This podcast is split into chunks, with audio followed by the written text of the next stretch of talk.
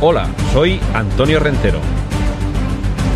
Estás escuchando un podcast de Emilcar FM. Bienvenido al mundo del cómic. Bienvenido a Excelsior. Saludos y bienvenidos una vez más a este podcast de la red de Emilcar FM en el que entramos dentro de la categoría podcast serie limitada, lo que quiere decir que vamos a tener un número de episodios muy concreto, de momento van a ser seis, que en algún momento del camino no dudéis que volveremos a encontrarnos con otra tanda, y que además son episodios monográficos y autoconclusivos, cada uno de ellos dedicado a un tema, una colección, un autor, un personaje, y en esta ocasión a una editorial y a su editor. Tuten, ¿qué es Tuten y quién era? Josep este originariamente artista, porque fue no solo editor, que es quizá por lo que muchos lo van a conocer, sino también guionista y dibujante el mismo de historietas, es quizá uno de los nombres injustamente olvidados para el público más generalizado, pero porque han pasado muchas décadas desde su momento de esplendor. Pero sin duda hizo mucho en su día, en su momento, por el mundo del cómic tanto en España como en Europa, como seguramente en el resto del mundo. En los, en los años 50, eh, el mismo Josep Tuden, como digo, se dedicaba a, a, crear cómics, pero a partir de mediados de los años 50, lo que hizo fue crear una agencia, la mítica Selecciones Ilustradas, que se dedicaba a preparar contenidos para publicaciones y para editoriales extranjeras. Nombres como Fernando Fernández, José María Bea, Alfonso Font, Carlos Jiménez, Vicente Segreyes o Manfred Sommer son algunos de los muchos que desfilaron por esa agencia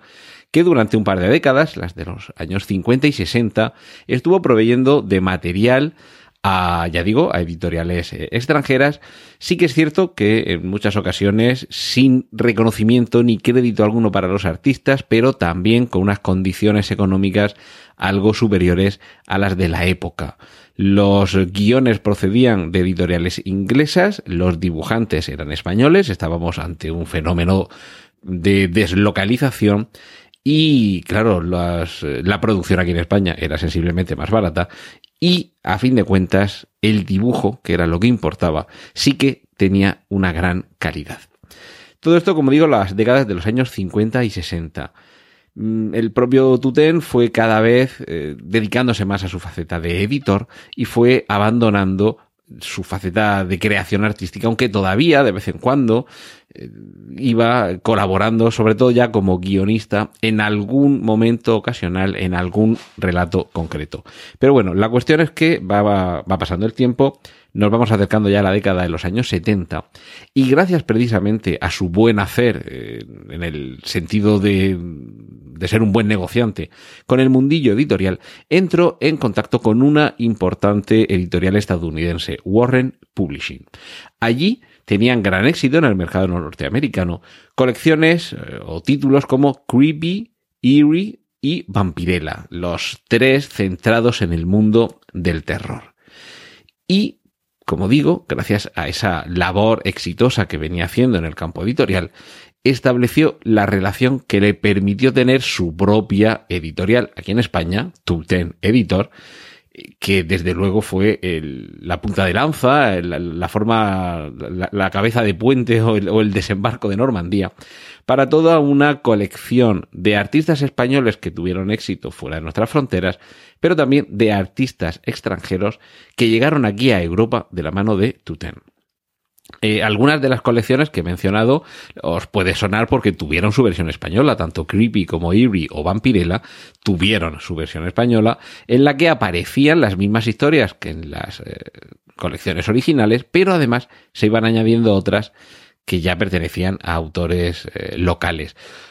autores locales no solamente españoles, sino también latinoamericanos. Eh, fue muy importante la labor que hizo Tuten al frente de sus publicaciones para que desde eh, el cono sur de Latinoamérica hasta la vieja Europa hubiera un fluido intercambio de creatividad. Los títulos que seguramente algunos, los más vetustos del lugar, puedan recordar y que seguro que en alguna ocasión los podéis haber visto en recopilatorios en alguna tienda de cómics, son eh, tanto Creepy, la versión española, como 1984, su evolución Zona 84, Cómics Internacional, Totem, no Toutine, sino Totem, y El Víbora. Estamos hablando de diversas colecciones, cada una de ellas eh, haciendo un poco hincapié en algún tipo distinto de género. Así, por ejemplo, eh, evidentemente en 1984 nos remite a la ciencia ficción y se convirtió en Zona 84 por una cuestión básicamente de calendario. Y es que llegó un momento en el que se alcanzó al año 1984 y parece que no tenía mucho sentido que una revista que versaba sobre la ciencia ficción tuviera como título el, un año que ya había transcurrido. Aquí un breve interludio personal. Yo ya coleccionaba cómics eh, antes del año 1984, pero eh, fue justo a partir de ese año, de 1984, como, cuando comencé a hacerlo de una manera seria. Es decir, todos los meses o todas las semanas había algunas colecciones que ya sí iba siguiendo, no era la compra esporádica y había autores, editoriales, personajes que iba que iba amontonando eh, y bien, en algún momento habrá que parar, pero de momento con 30 o 35 mil cómics que tengo en casa parece que no que no llega el momento de hacerlo. La cuestión es que justo ese año fui a pasar el verano a Inglaterra y al salir del avión encontré en un asiento un cómic 1984. Anunciaba. Último número, siempre lo recordaré, era el número 64. Eché mano, me lo guardé en la mochila y ya tranquilamente cuando llegué a la casa donde pasé el verano, lo leí, lo ojeé y la cabeza literalmente me reventó con todo lo que había allí dentro. Es curioso que lo cogí en el último número y a partir de ahí fui completando la colección hacia atrás. Ahí ya me enteré de que 1984 pasaba a denominarse Zona 84 y, se abrió ante mí este prodigioso mundo de la editorial Tuten y todas sus colecciones. Enseguida me zambullí en la parte terrorífica, en el, en el creepy. A partir de ahí conocí también ese magnífico personaje de Jordi Bernet que era Torpedo, inicialmente, si no recuerdo mal, dibujado por Alex Todd, y después eh, ya fue, fue cambiando eh, su, su pluma hasta que fuera Abuli el que nos lo ha hecho reconocible mundialmente. Y bueno, de hecho, incluso, incluso hubo un, una, una película de dibujos animados de, de Torpedo, Torpedo 1936, tuvo también su propia colección de cómics. Y, y más allá de esto, cómics internacional, que quizá tiraba un poco más por la por la parte de, de una representación artística del cómic más, eh, más abierta. Posteriormente, se, como había también otra revista que era Totem, pues, llegaron a unirse las dos y teníamos Totem el Comics, en las que se fusionaba. Eh, había también un poquito más de, de contenido erótico underground, por así llamarlo,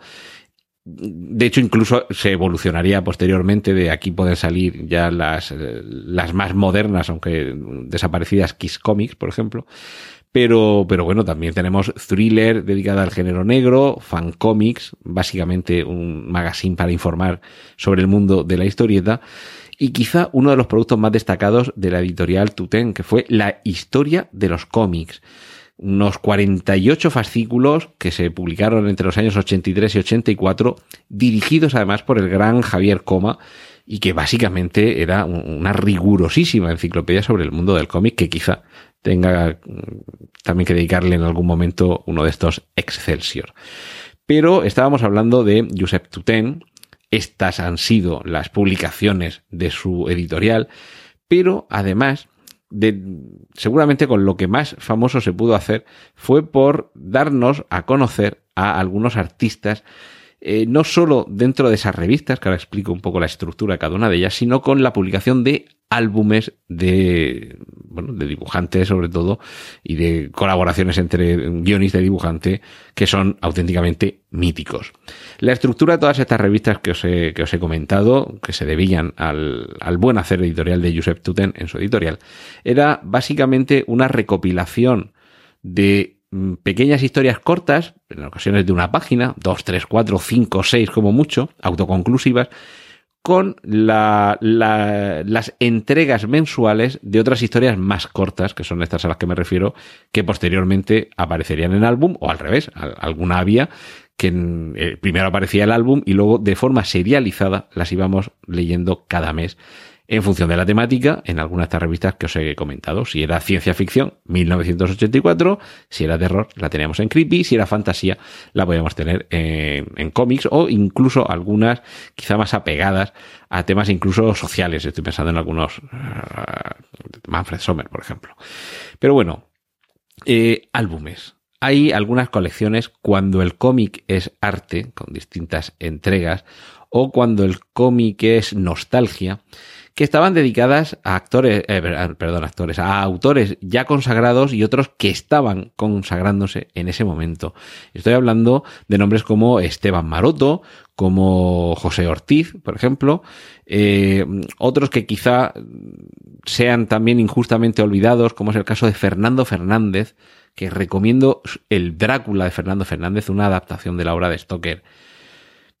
que probablemente sea uno de los mejores cómics que jamás se hayan dibujado porque todas sus viñetas son óleos. Este señor no cogía un papel grande y se ponía con la plumilla y el rotulador, sino que son cuadros auténticos con los que, con el pincel y el óleo está dibujando cada una de las viñetas de este cómic eh, increíble.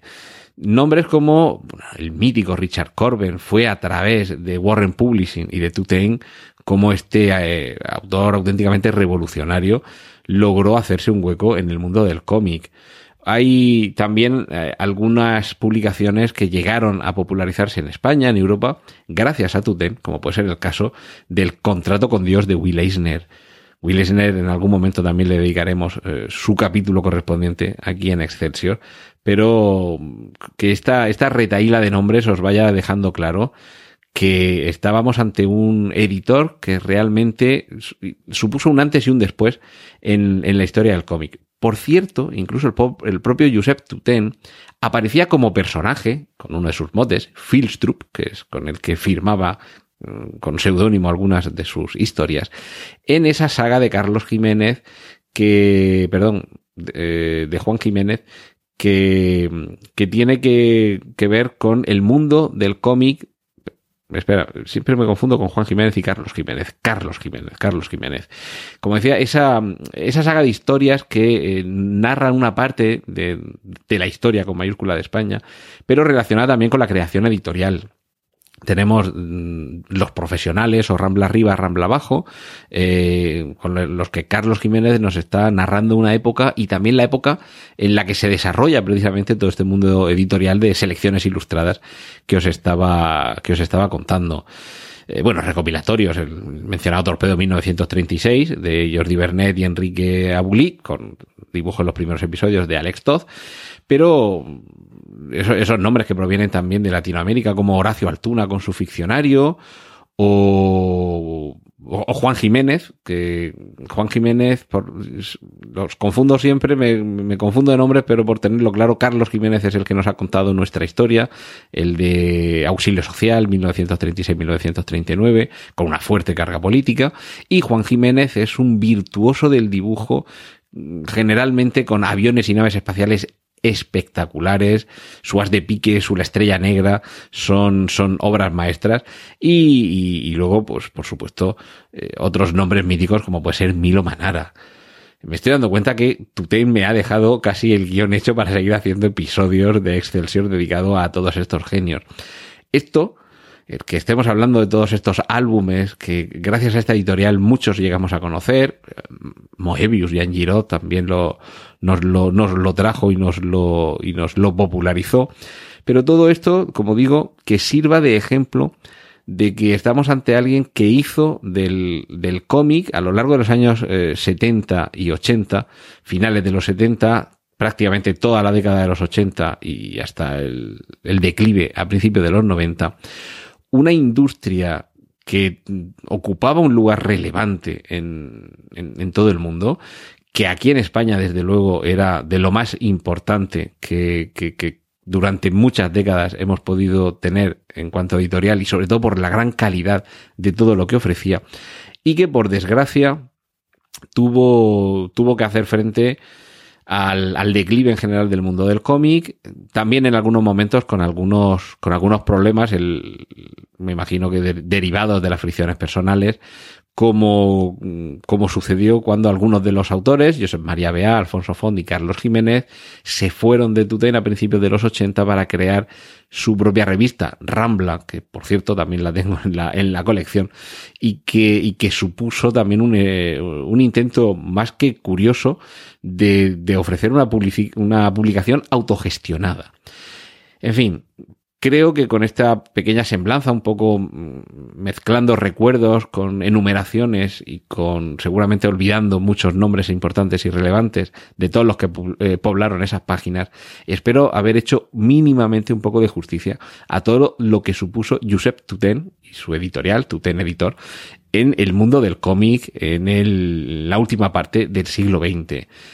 Echadle un vistazo a todo esto que he recordado por aquí, a todas esas publicaciones que nos, que nos legó y estaréis disfrutando de una época dorada del, del cómic tanto en España como en Europa. Y ahora me despido hasta el próximo episodio de Excelsior. Muchas gracias por estar ahí.